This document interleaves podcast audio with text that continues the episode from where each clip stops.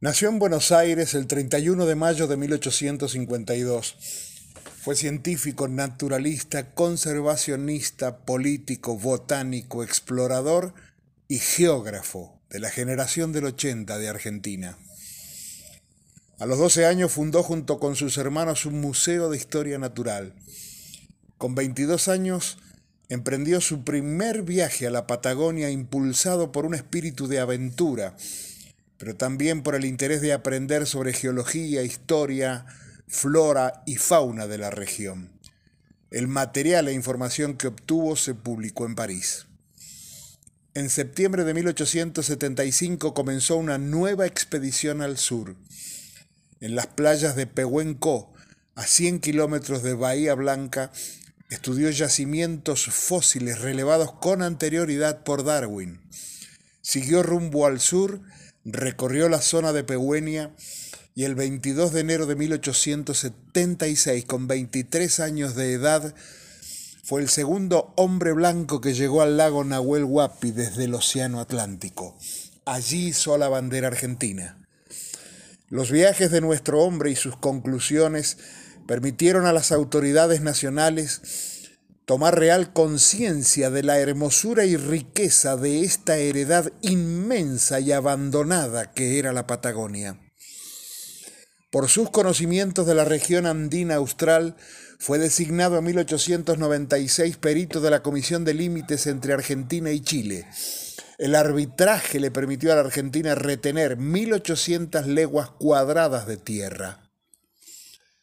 El Tratado de Límites entre Argentina y Chile de 1881 establecía como frontera entre ambas naciones las cumbres que fueran divisorias de aguas, pero la demarcación efectiva de la frontera debió ser sometida en 1896 al laudo arbitral de la corona británica.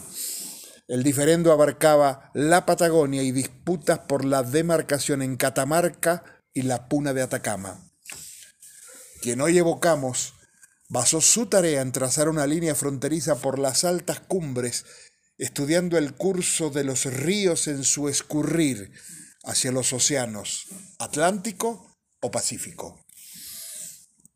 En junio de 1897 quedó viudo como consecuencia del fallecimiento de su esposa de fiebre tifoidea, con solo 29 años de edad.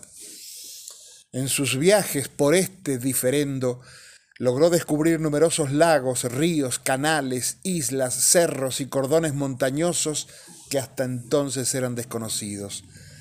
Expuso su teoría ante autoridades de ambos gobiernos en Londres y fue aprobada. En 1900, de regreso en barco a la Argentina con Sir Thomas Holditch, árbitro inglés, este le dijo, todo cuanto gane el pie argentino al oeste de la división continental se deberá enteramente a usted. En 1904 creó los comedores escolares donde diariamente se servían 350 platos de sopa costeados por él. Para hacer frente a los gastos vendió las tierras que el gobierno argentino le otorgó como reconocimiento por su trabajo como perito de límites. Una de sus definiciones, un niño con la barriga vacía no puede aprender a escribir la palabra pan.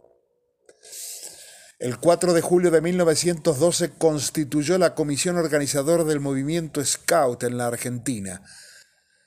Su participación asesora en la campaña del desierto y los confusos episodios que rodearon a la muerte del cacique Inacayal en 1888 en el Museo de la Plata, dirigido por él en ese momento, ensombrecieron algo su vida. Murió en Buenos Aires el 22 de noviembre de 1919. Sobre su pecho llevaba un relicario con la bandera del ejército de los Andes. En uno de los tantos papeles de su mesa de trabajo, su nieta Adela cuenta que había uno que decía, cuánto quisiera hacer y cuánto hay que hacer por la patria. Pero ¿cómo? ¿Cómo? Tengo 66 años y ni un centavo. ¿Y cuánto valen los centavos en estos casos? Yo que he dado 1800 leguas a mi patria y el Parque Nacional, donde los hombres de mañana reposando adquieran nuevas fuerzas para servirla, no dejo a mis hijos un metro de tierra donde sepultar mis cenizas. Hablamos de Francisco Pascasio Moreno, el perito Moreno.